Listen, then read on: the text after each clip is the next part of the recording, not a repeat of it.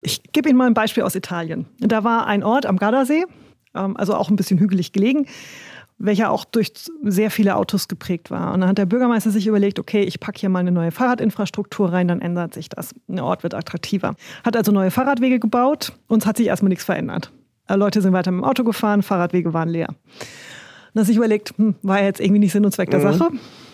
Äh, hat eine App aufgebaut, wo praktisch gemessen wurde, ob die Menschen in der Umgebung mit dem Auto, mit dem Fahrrad unterwegs waren. Und hat dann im Prinzip einen Preis ausgeschrieben. Das heißt, die Personen, die am meisten Fahrrad gefahren sind, haben am Ende des Jahres etwas platt formulierten feuchten Händedruck ja. vom Oberbürgermeister gekriegt ähm, und eine Urkunde. Das hat geholfen. Ja. Okay, jetzt, jetzt, jetzt, jetzt haben wir uns für diesen Podcast vorgenommen, Erfolgsgeschichten aus Berlin und nicht vom Gardasee zu erzählen. Hätten Sie dann da noch irgendwas? Es ließe sich ja generalisieren. also, Können wir anfangen. Bin gespannt. Herzlich willkommen beim Berlin Business Podcast zur ersten Folge in diesem Jahr. Deshalb frohes Neues und frohe Ostern. Mein Name ist immer noch Lukas Breitenbach und ich freue mich auch in diesem Jahr Erfolgsgeschichten aus der Hauptstadt zu erzählen. Wir haben uns vorgenommen, auch für dieses Jahr, wer in Berlin Geschäfte macht, muss diesen Podcast hören, weil wir allerhand Wissenswertes hier besprechen. Bei mir zu Gast ist Professor Dr. Michael Jipp und wir wollen darüber sprechen. Ich versuche es mal in einem Satz zu sagen, wie Wirtschaft und Wissenschaft voneinander profitieren und miteinander die aktuellen Herausforderungen meistern können. Das tun wir am Beispiel des Themas Mobilität und Verkehr. Denn, Frau Jipp, Sie sind Professorin an der TU. Sie sind allerdings gerade Direktorin beim Deutschen Zentrum für Luft- und Raumfahrt, wo Sie das Institut für Verkehrsforschung leisten. Und ich habe es mir aufgeschrieben. Sie erforschen menschliches Verhalten im bodengebundenen Verkehr. Warum sind Menschen mobil? Warum nutzen sie dieses und jenes? Und äh, da gibt es, glaube ich, so viele äh, Themen, über die wir sprechen können. Deshalb sage ich ganz besonders herzlich willkommen hier bei Berlin Partner, Frau Jipp. Ja, ich danke Ihnen. Ich freue mich, bei Ihnen zu sein. Frau Jipp, auch in diesem Jahr äh, machen wir einen ganz easy äh, Einstieg in unseren kleinen Podcast. So als Aufwärmübung. Ähm, als äh, langjähriger Fan des Business Podcasts kennen Sie das. Äh, ich fange einen Satz an und würde Sie bitten, äh, den zu vervollständigen. Zur Arbeit komme ich gewöhnlich mit der S-Bahn. Zu dieser Podcast-Aufnahme kam ich mit auch tatsächlich mit der S-Bahn, erfreulicherweise. Und zwar einer S-Bahn, die eigentlich gar nicht fuhr. Genau. Auch das geht. Durch meine wissenschaftliche Arbeit fördere ich ganz konkret Einmal junge Menschen und dann natürlich auch die Aufnahme unserer Erkenntnisse in der Praxis. Da kommen wir noch drauf. Das meiste Interesse weckt unsere Forschung vor allem bei hm, tatsächlich der Politik und auch der Wirtschaft. Auch da gibt es eine sehr breite Antwort. Das letzte Mal gestaunt habe ich über die vielfältigen Chancen, die die Stadt Berlin zu bieten hat, und zwar heute früh. Zuletzt wurde unsere wissenschaftliche Empfehlung umgesetzt bei tatsächlich auch bei ähm, dem Bau von neuen Immobilien, auch in Berlin und auch gar nicht lange her. Und ein letztes noch, was Menschen im Verkehr unbedingt noch lernen müssen, ist mit offenen Augen durch die Welt zu gehen. Das hat schon mal gut geklappt, finde ich. Also Sie sind Professor und Direktorin. Äh, Sie sind Sprecherin des, mhm. äh, unseres Clusters äh, Verkehr, Mobilität, Logistik. Sie sind Brain City äh, mhm. Botschafterin. Ähm, das, äh, das Thema Mobilität und Verkehr hält äh, ziemlich auf Trab, oder? Ja, im wahrsten Sinne des Wortes. Und ja. das ist ja auch spannend daran. Er will ja nicht irgendwas erforschen, was keinen interessiert. Es ist gerade auch in aller Munde. Äh, sind Sie so viel beschäftigt, weil das Thema aktuell sehr spannend ist oder kommt einem das vielleicht gerade nur so vor? Mm, ich habe tatsächlich den Eindruck, dass es eigentlich ein Dauerbrenner ist, dieses Thema. Zumindest seitdem ich in dem Beruf drin bin und das ist ja jetzt auch schon eine Weile. Ähm, ich erkläre mir das so, dass Menschen sich immer für die Dinge interessieren, mit denen sie sich auch in ihrem Alltag ja beschäftigen. Und das ist Mobilität. Jeder von uns ähm, oder fast alle von uns verlassen fast täglich das Haus. und beschäftigen sich damit mit Mobilität und damit interessiert es jeden, es geht jeden was an. Und das ist unser Forschungsinhalt. Was machen Sie da? Ich, ich, doch, was machen Sie eigentlich genau? ähm, gut, ich versuche es so zu erklären. Ich bin ja von Haus aus Psychologin als Vorwarnung. Ja. Ähm, was wir machen, ist, wir beginnen tatsächlich typischerweise bei Menschen. Wo geht er hin? Wann geht er wohin? Wie geht er wohin? Ähm, warum geht er auf die Art und Weise dorthin? wie er da eben hinkommt. Also mich könnten sie zum Beispiel fragen, warum sind sie eigentlich mit der S-Bahn gefahren? Warum sind sie nicht mit dem Fahrrad gefahren? Warum sind sie nicht gelaufen? Wir haben ja gerade erst angefangen. ja, genau. Also das sind praktisch solche Aspekte. Und das gucken wir uns über den zeitlichen Verlauf an. Also war es vor fünf Jahren anders? War es vor zehn Jahren anders? Prognostizieren das in die Zukunft. Wie könnte es in fünf Jahren sein, wenn ich dann in fünf Jahren wieder zu Ihnen komme? Wie könnte ich dann hierher kommen? Und dann bewerten wir das auch. Also was sind die verkehrlichen Auswirkungen? Wie lange bin ich unterwegs? Was die CO2-Wirkung? Und passt das praktisch mit den Zielen auch des Landes letztendlich zusammen? Ja, das ist unser Inhalt. Sie haben jetzt, fehlt mir die Jahreszahl, 2017 äh, Nein. Habilitiert. Habilitiert 2017. Genau. Äh, das sind ja jetzt auch schon äh, wieder sechs Jahre. Hat sich da schon etwas fundamental getan? Ich sage Ihnen mal meinen Eindruck, mhm. nie war das Thema Verkehr so sehr verknüpft wieder mit dem Thema Emission. Mhm. Also ich würde mal sagen, vor sechs Jahren, wenn man da noch, äh, sechs Jahre, doch, oh, doch. wenn man vor mhm. sechs Jahren ein Auto gesucht hat, hat man noch auf die Verbrauchswerte geguckt und mhm. da war Verbrauchswert, äh, wie viel Benzin schluckt er. Mhm. Heute äh, äh CO2-Ausstoß, Megawatt, also, äh, äh, also ja. es, ist, es ist rasant, oder? Ja, das stimmt. Also wenn ich jetzt gerade mal zurückgucke, ich bin 2014 in den bodenbundigen Verkehr gekommen also es ist bald zehn Jahre. Und am Anfang waren so die Themen der Elektromobilität nicht ganz so krass präsent. Ähm, und es waren eher so Sachen drin wie automatisiertes Fahren, wann kommt es in den Markt, wie kommt es in den Markt, wie kommuniziere ich, was das Fahrzeug kann mit dem Benutzer, ja. was ist der rechtliche Rahmen. Also da waren eher so die technologisch zentrierteren Fragen, praktisch die auch tatsächlich um dieses Vehikel Auto ja. zentriert waren, sehr, sehr präsent. Dann gab es ein Stück weit einen Shift Richtung Bahn auch mit dem automatisierten ja. Fahren. Auch dort kann ja Automation helfen. Ja. Und jetzt ist diese Antriebswende, Klimaschutz tatsächlich extrem in aller Munde seit hm, drei, vier Jahren ungefähr. Ja. Tendenz steigend. Hat das die, Ihrem Thema gut getan? Also ist äh, oder fühlen Sie jetzt auch noch zusätzlichen Druck beim, bei der Verkehrswende auch die, die Last der Energiewende schultern zu müssen? Nee, ähm, die Last nicht. Uns hilft es tatsächlich eher. Also mhm. wir sind ja ein systemisches Institut an sich. Das heißt, wir gucken auch so ein bisschen über diesen verkehrlichen Tellerrand hinaus. Uns interessiert zum Beispiel auch, ähm, wo der Strom herkommt, ähm, mit dem halt so ein Auto zum Beispiel geladen werden kann. Und da ist natürlich auch interessant, was das Stromsystem dazu sagt. Ja. Und damit ähm, sind die Systemgrenzen ein bisschen breiter als praktisch so vehikelzentriert. Und das passt zu unserer Forschung.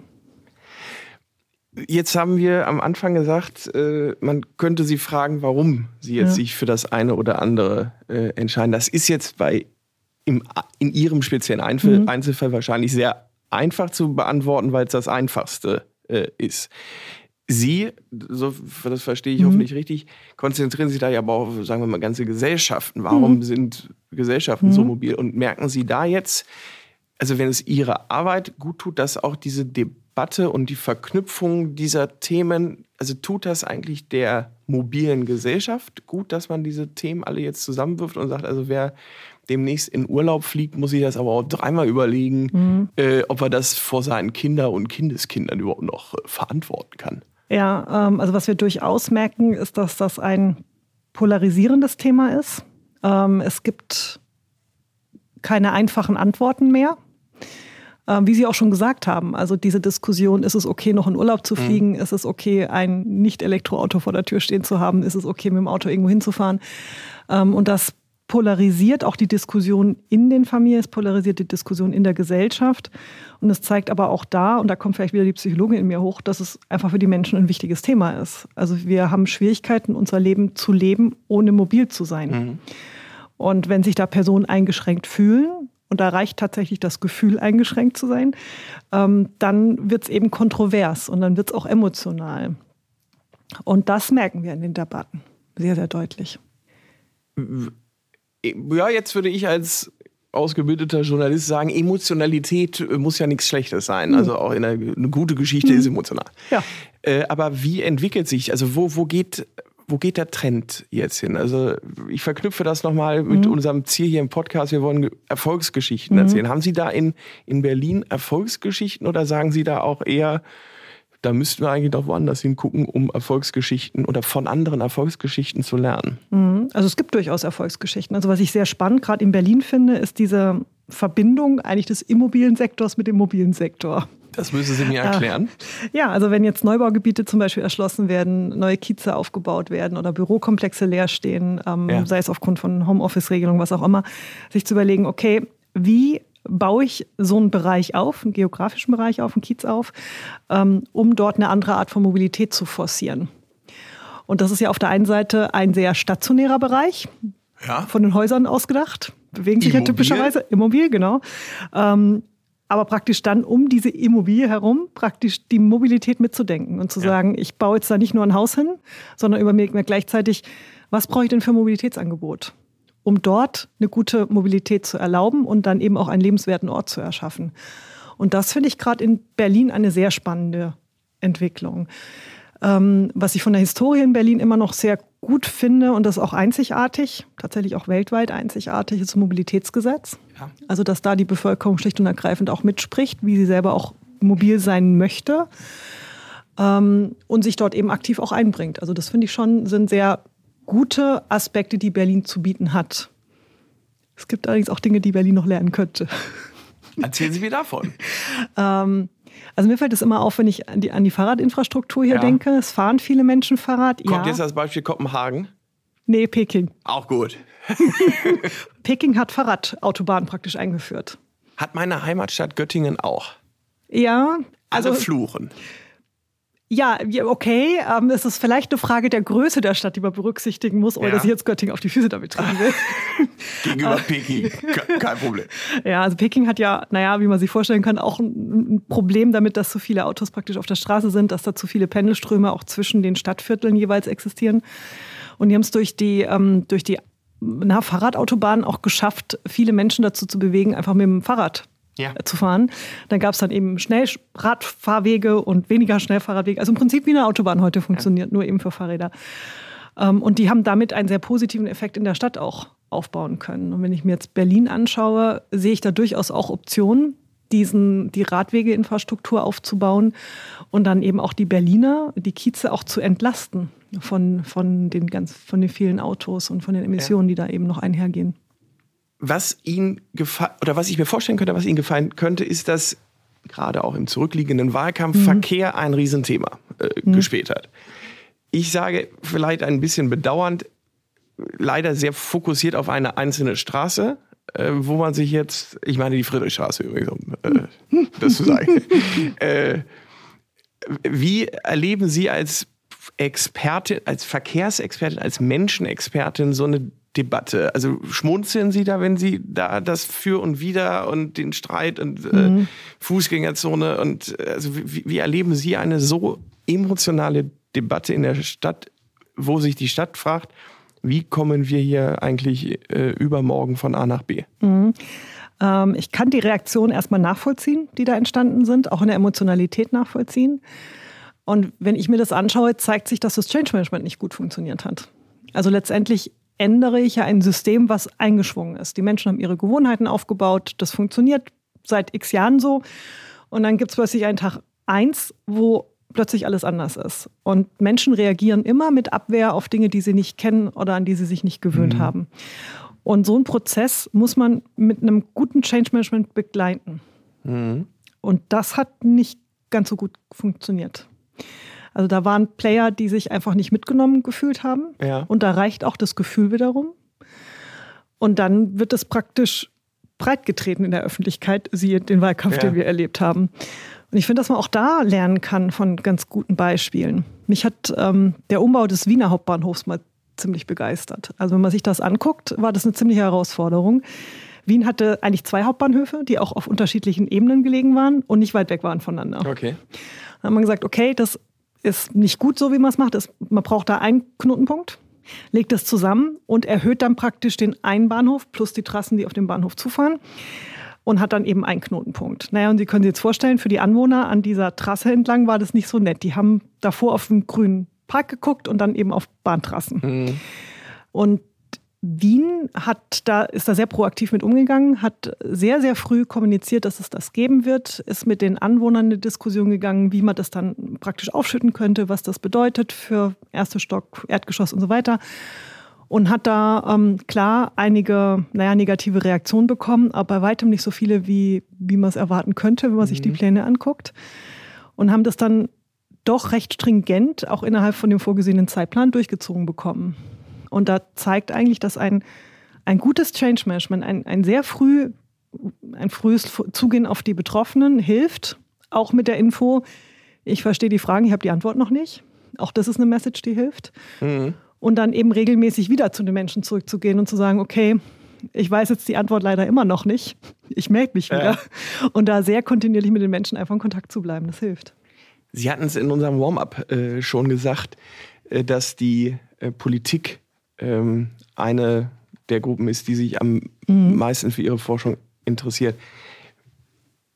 Was erklären Sie der Politik äh, im Hinblick auf diese aktuellen Debatten? Also was, mhm. wo, wo, wo, wo, sind Sie am meisten gefragt? Wo sind Sie am meisten äh, in der Überzeugung oder in der Erläuterung mhm. äh, gefragt? Ähm, das betrifft tatsächlich die Mobilitätswende.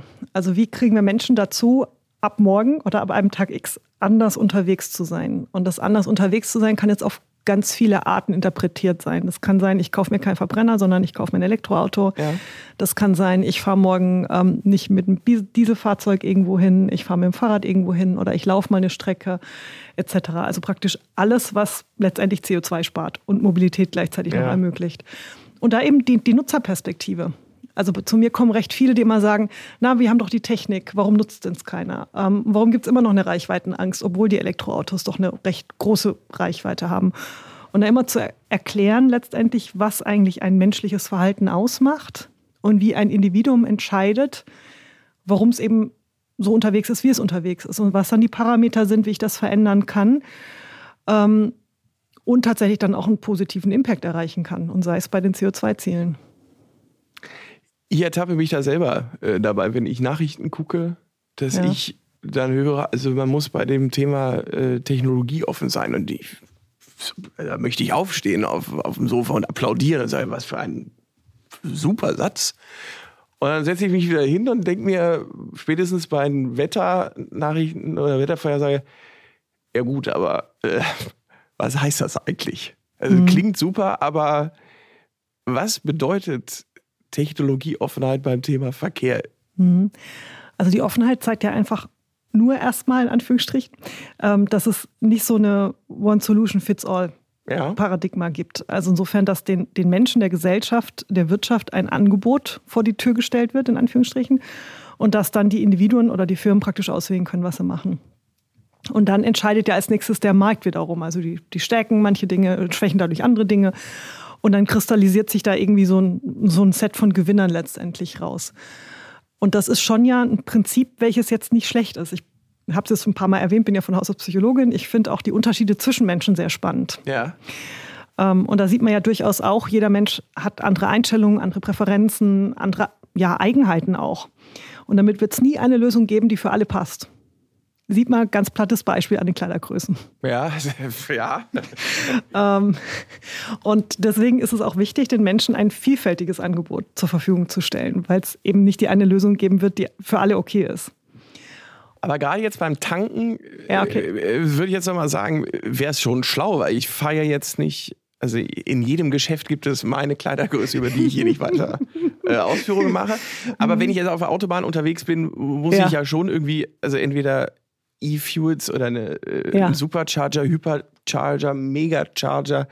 Äh, man will ja jetzt auch nicht den ganzen Kofferraum mit Adaptern voll haben. Ja. Also, also, so ein paar also, paar Sachen müsste man sich doch schon verständigen, oder? Ja, das ist auch ganz wichtig. Also ein ganz kritischer Faktor bei Menschen ist, Mobilität muss einfach sein für das Individuum. Ja.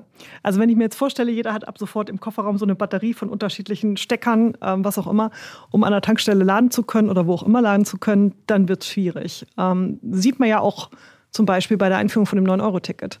Das ist hauptsächlich deswegen gelobt worden, weil es ein einfaches Ticket ist und ich eben nicht an jedem Bahnhof mir überlegen musste, bin ich jetzt eigentlich ja. in, in, Zone A oder bin ich in Zone B und gilt mein Ticket eigentlich jetzt auch für Zone was auch immer, ja. etc. Also diese Gedankengänge waren durch das 9-Euro-Ticket hinfällig. Also es muss einfach sein und dadurch brauche ich auch eine gewisse Standardisierung. Zum Beispiel beim Stecker, wenn ich jetzt über Elektromobilität nachdenke. Und diese Antriebswende oder die Diskussion um diese Antriebswende hat aus meiner Perspektive noch einen anderen Hintergrund. Also letztendlich brauche ich ja Strom. Egal, ob ich jetzt ein Elektroauto habe oder ob ich den synthetische Kraftstoffe herstellen möchte. Und ähm, dann ist die Frage, was für ein CO2-Footprint hat der Strom? Ähm, und wenn ich jetzt praktisch nur eine, in Deutschland nur eine geringe Menge an erneuerbarem Strom habe, aktuell zumindest, dann ist es gut, den wenigen Strom, den wir haben, praktisch auch so zu nutzen, dass er sinnvoll für die Mobilität eingesetzt werden kann. Und deswegen ist es, wenn wir unsere Prognosen angucken, in der aktuellen Situation am besten auf Elektromobilität zu setzen. Und dann, wenn der Stromausbau oder der erneuerbare Stromanteil nochmal deutlich steigt, ähm, dann können wir praktisch auch über synthetische Kraftstoffe etc. nachdenken. Ist allerdings auch dann die Frage, für welches Szenario. Also ist es nicht geschickter, dann die Flugzeuge mit den synthetischen Kraftstoffen zu betanken, die schweren Schiffe damit zu betanken, ähm, die schweren LKWs damit zu betanken etc. Und dann sind wir eigentlich in einer sehr differenzierten Diskussion auch drin. Ähm, und da gehen wir im Moment davon aus, dass es für die Erreichung der Klimaschutzziele am besten ist, im Pkw, individuellen Pkw-Bereich auf die Elektromobilität zu setzen. Und dann langfristig, also 2030 plus, zu gucken, okay, wie kriege ich die Bestandsflotte dekarbonisiert? Und dann praktisch über die E-Fuels nochmal nachzudenken. Das gibt mir jetzt die Gelegenheit, genau auf diese, aus diesem weltweiten Thema mhm. äh, quasi zurückzukommen nach Berlin, weil äh, ich könnte mir vorstellen, dass wir jetzt vielleicht ein bisschen die Frage beantworten können, wie jetzt eben Wirtschaft und Wissenschaft bei diesem Thema voneinander profitieren, weil mein Eindruck ist, dass ja prinzipiell Berlin ein guter Standort für ist. Nun arbeite ich aber mhm. auch für die Wirtschaftsförderung und äh, werde gewissermaßen dafür bezahlt, das zu sagen. Äh, können Sie das irgendwie auch fachlich becken? Ja, also was ich zum Beispiel eine sehr, sehr spannende Diskussion finde, ist, A, wo kommt ein Ladepunkt hin? Ja. Wie lange ist die Person eigentlich dort und was macht die Person denn eigentlich so lange? Also wenn ich mir jetzt heute so einen Standard-Ladevorgang angucke, dann braucht es ungefähr eine halbe Stunde. Ist also ein bisschen länger als der klassische Kaffee. Kommt auf den Kaffee an. Ja, ja, so durchschnittlich. Aber also vielleicht kann man ja. auch ein bisschen ziehen, hat vielleicht dann auch nochmal Vorteil. Aber in der genau der Diskussion ist es spannend. Also was macht die Person? Wie kann ich sie auch unterstützen? Man könnte sich ja dann auch andere Arten von Coworking Spaces vorstellen, wo dann das Auto geladen wird und man in den Meetingraum reingehen kann und dann, was weiß ich, in eine Telefonkonferenz durchführen kann, etc. Also wie verbringt der Nutzer diese Zeit, in der das Auto lädt, sinnvoll? Und wo wird es geladen? Muss es an der Tankstelle sein? Kann das nicht auch beim Supermarkt ähm, auf dem Parkplatz sein? Kann es nicht beim Baumarkt sein? Kann es nicht vor der Kita sein oder wo auch immer? Also diese, diese Standortdiskussion finde ich extrem wichtig, ähm, zwar sowohl für die Wirtschaft als auch für die Bevölkerung. Und da können wir aufgrund von den Analysen, wie Menschen unterwegs sind, auch sehr gute Antworten liefern. Und die sind dann eben auch von der Wirtschaft angefragt. Jetzt können Sie aber auch wissenschaftlich nicht die Gewohnheiten der Menschen ändern. Und ich meine, dass eines der häufigsten Argumente so gegen, äh, warum schaffe ich mir ein Auto an, muss man, muss ich mich ja mhm. nur in der Familie mal umgucken, äh, ist so dieses, ja, Reichweite. Ne? Und dann will ich dahin und dann, dann klappt mhm. das nicht. Weil ich glaube, den Transfer von der Wissenschaft in die Wirtschaft zu den Unternehmerinnen und Unternehmern, die Lösungen anbieten wollen, den stelle ich mir verhältnismäßig leicht vor, weil Unternehmer haben Lust auf was Neues, auf Innovation, mhm. auf, auf, auf ja, Erfindung mhm. und sich neu erfinden. Bei denen, die halt so ihren alten Strich 8 so lieben und sagen, der hat mich noch nie im Stich gelassen, ist es schon schwierig. Also wie kriegt man den Transfer von der Wissenschaft zum Verbraucher, zur mhm. Verbraucherin hin? Also da ist Kommunikation ein ganz wichtiger Punkt. Ja. Ähm, und von wem? Von, von der, der Wissenschaft? Wissenschaft? Oder? Okay von der Wissenschaft. Und das Beginnen beim Menschen. Also wenn ich jetzt ähm, mein eigenes Tankverhalten zum Beispiel ja. mir angucke. Bei mir liegt die Tankstelle, ähm, ich habe ein Hybridfahrzeug, muss ich dazu sagen. Also ich muss ab und zu tanken, liegt nicht direkt auf dem Weg. Also ich muss da separat hinfahren. Das ist schon was, wo ich mir praktisch angucke, okay, wann kann ich dahin? Okay, wie lange dauert das jetzt? Wie lange ist die Schlange? Hast du die Zeit? Hast du die Zeit jetzt nicht? Also das ist durchaus was, was eine Bürde letztendlich mhm. auch darstellt. Und wenn man bei solchen Bürden anfängt und die anfängt zu lösen, kriege ich auch einen Menschen überzeugt. Der braucht für sich einen Benefit. Und dieser Benefit muss kommuniziert werden. Und ich muss den eben bei den individuellen Sorgen auch abholen. Also mir fällt das tatsächlich bei dieser Reichweitendiskussion immer auf. Ähm, da entsteht die Angst, dass ich praktisch dann nicht in Urlaub fahren kann, weil ich dann, wenn ich was weiß ich nach Italien oder so fahre, zwar in Deutschland ganz gut laden kann, aber in Italien nicht mehr laden kann. Ist eine berechtigte Angst. Und dann kann ich aber sagen, okay, ähm, dafür sparst du so und so viel Geld, vielleicht durch so ein Elektroauto und dafür kannst du dir dort unten ein Auto mieten. Also dass da das ganzheitlich gedacht wird und die Menschen bei ihren Sorgen abgeholt werden und bei ihren Problemen abgeholt werden. Und das ist ja ein Stück weit auch eine empathische Herangehensweise, dass praktisch nicht von uns selber ausgegangen wird, als, als Wissenschaftler oder als Unternehmer, ja. sondern von jedem Einzelnen von uns in der Bevölkerung und idealerweise jeden Einzelnen auch abholen. Dann Hand aufs Herz, wie gut sind wir bei dem Thema Kommunikation? Wir könnten besser sein, um es jetzt mal etwas mhm. zeremonisch auszudrücken. ähm, siehe auch die Diskussion um die Friedrichstraße zum Beispiel. Und ich glaube, dass es da wirklich wichtig ist, für den Erfolg von solchen Maßnahmen so früh wie möglich an die Betroffenen ranzugehen, die Sorgen ernst zu nehmen. Und ich höre das häufig bei dieser Reichweiten-Thematik, wo dann immer praktisch von den Unternehmen kommt, naja, die Reichweite ist ja da, warum haben die Leute denn immer noch Angst? Ja, das ist bei den Köpfen einfach nicht angekommen, dass die Reichweite da ist. Mhm. Also insofern haben wir von der Kommunikationsseite aus irgendwas schief gemacht oder nicht gut genug gemacht. Sonst gäbe es die Angst halt nicht mehr. Ja. Und es einfach ernst zu nehmen, dass jemand diese Sorge noch hat und auch zu überlegen, okay, warum gibt es die Sorge ähm, und wie kann ich mit dieser Sorge umgehen?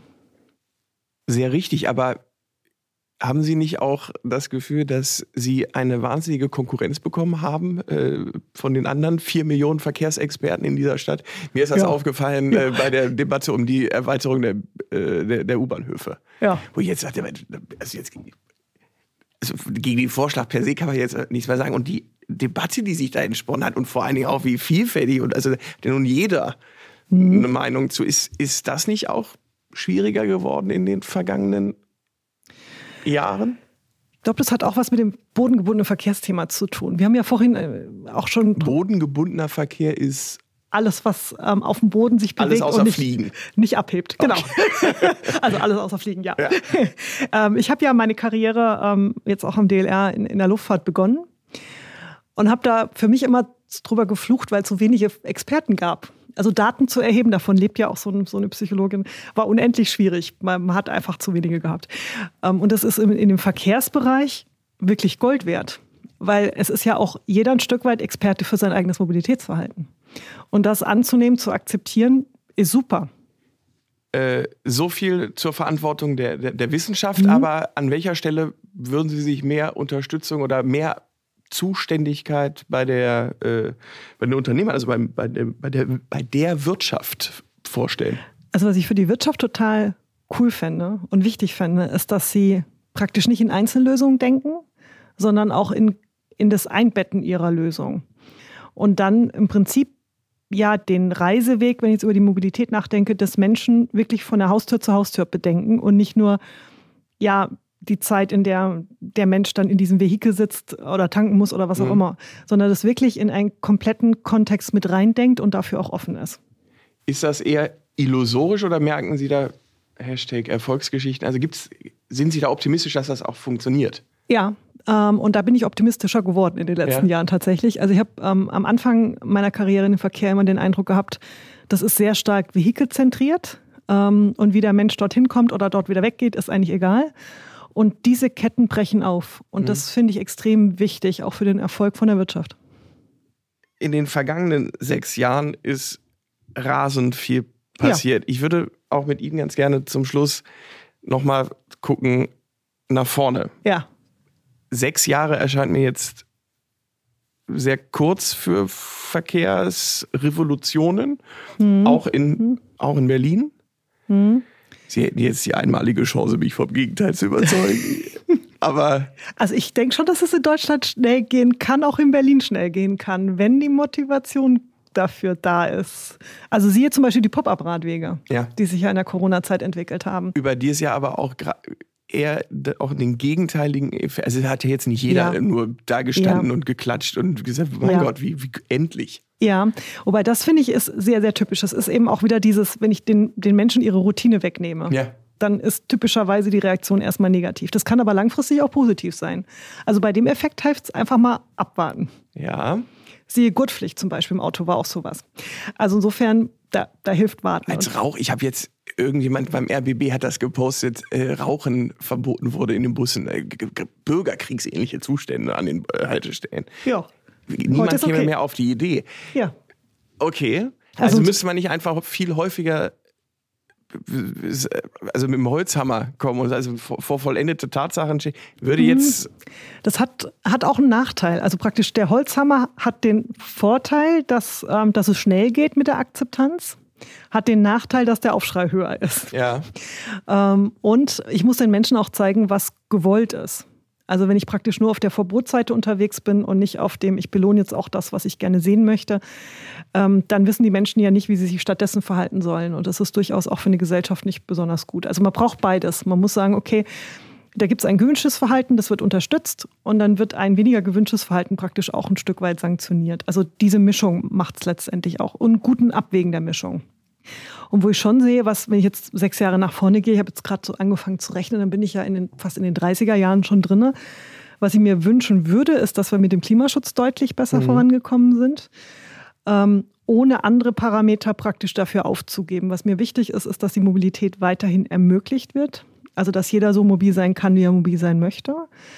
Ähm, und gleichzeitig ist auch was, was mir gerade für die Städte Sorgen macht, ist die Feinstaubbelastung. Also wir sehen auch in unseren Daten, dass Menschen, wenn sie elektrisch unterwegs sind, mehr Kilometer zurücklegen, was zu einer höheren Feinstaubbelastung führt. Also wir brauchen auch die Berücksichtigung des Feinstaubs, der ja irgendwann auch gesundheitlich belastend sein kann. Und wenn wir da die Antriebswende geschafft haben, fände ich das schon mal super. Und wenn wir dann die aktiven Verkehrsmodi noch gefördert haben und wenn wir dann ein bisschen mehr, noch mehr Grün in die Stadt reinkriegen, fände ich das auch genial.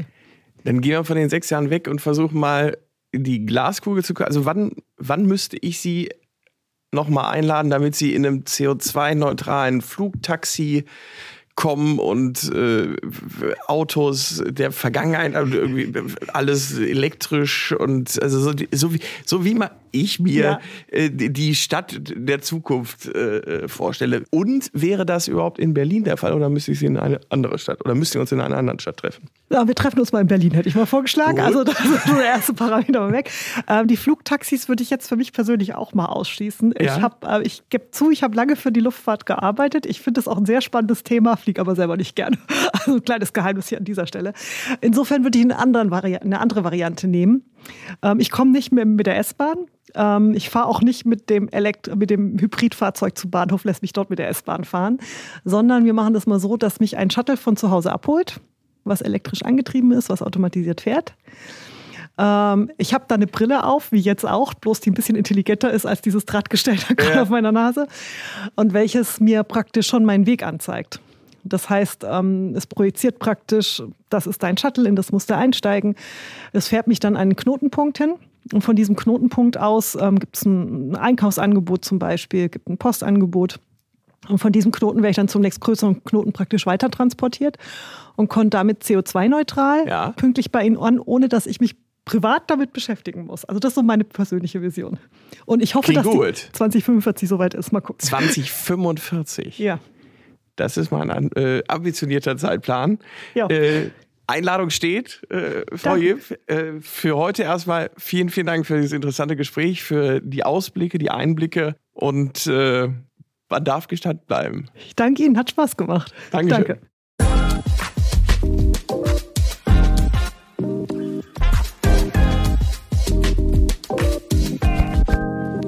Wir haben es äh, gerade gehört, äh, Wissenschaft, Wirtschaft, wie gut das zusammenpasst. Und äh, wie gut das auch bei Berlin-Partner zusammenpasst, würde ich jetzt ganz gerne äh, mit meinem nächsten Gesprächspartner besprechen, mit Thomas Meissner. Hallo, Herr Meissner. Hallo, Herr Breitbach. Herr Meissner, Sie sind bei uns Abteilungsleiter Mobilität, Energie und Innovation und decken damit quasi alles ab, äh, über das wir gerade mit Frau Jipp äh, gesprochen haben, die uns erzählt hat, wie eben äh, wie wichtig wissenschaftliche Expertise für Unternehmerinnen und Unternehmer, aber auch für Politik und viele andere ist. Ähm, wieso ist dieses Thema Innovation slash also Wissenschaft äh, für uns bei Berlin Partner so wichtig und vor allen Dingen wie hilft das den Unternehmerinnen und Berliner, äh, den Unternehmerinnen und Unternehmern so in Berlin?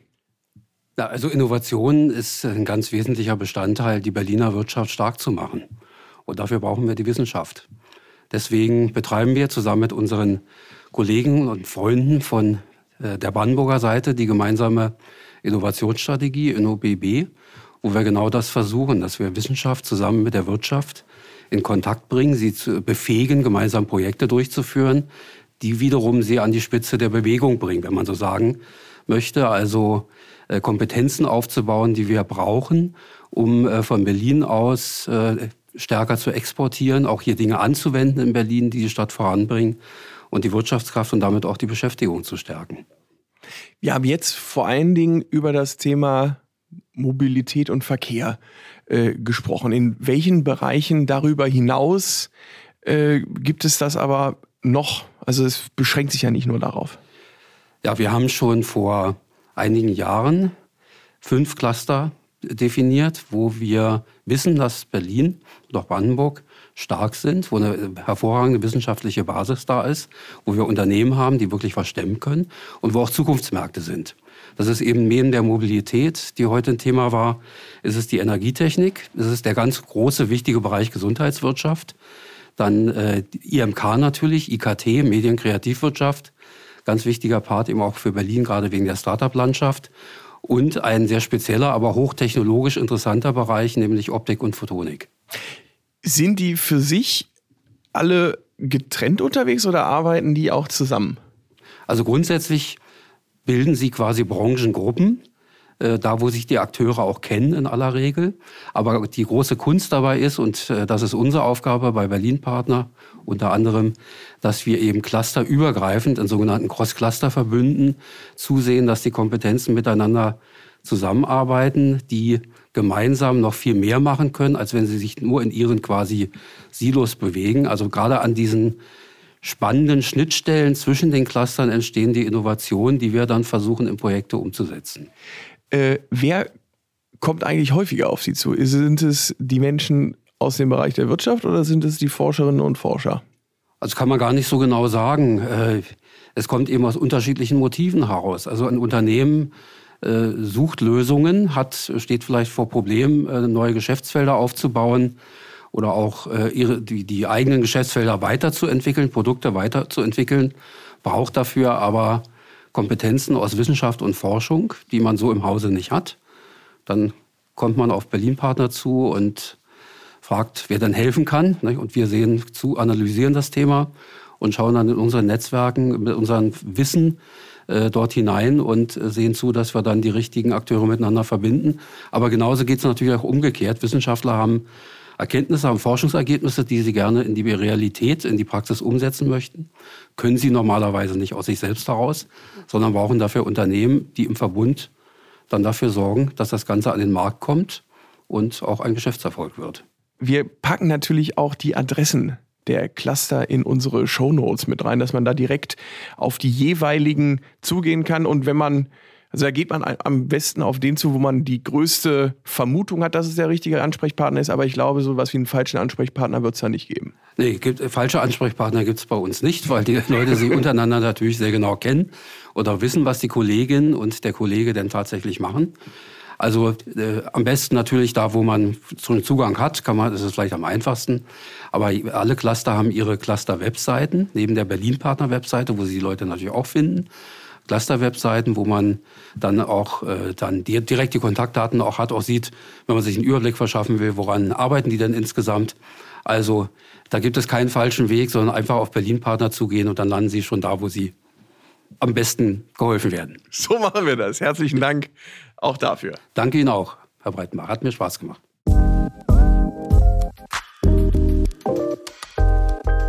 Das war sie dann auch schon wieder, unsere zehnte Episode des Berlin Business Podcast. Auch dieses Mal gerne die Aufforderung, abonnieren Sie uns, wenn Sie das nicht schon getan haben. Bewerten Sie uns, das können Sie bei Spotify oder Apple machen. Und überhaupt, Sie finden uns überall da, wo es Podcasts gibt. Die nächste Folge erscheint auch schon wieder am 10. Mai, denn an jedem zweiten Mittwoch im Monat ist Berlin Business Podcast Tag. Für heute sage ich danke fürs Zuhören und bis zum nächsten Mal. Auf Wiederhören.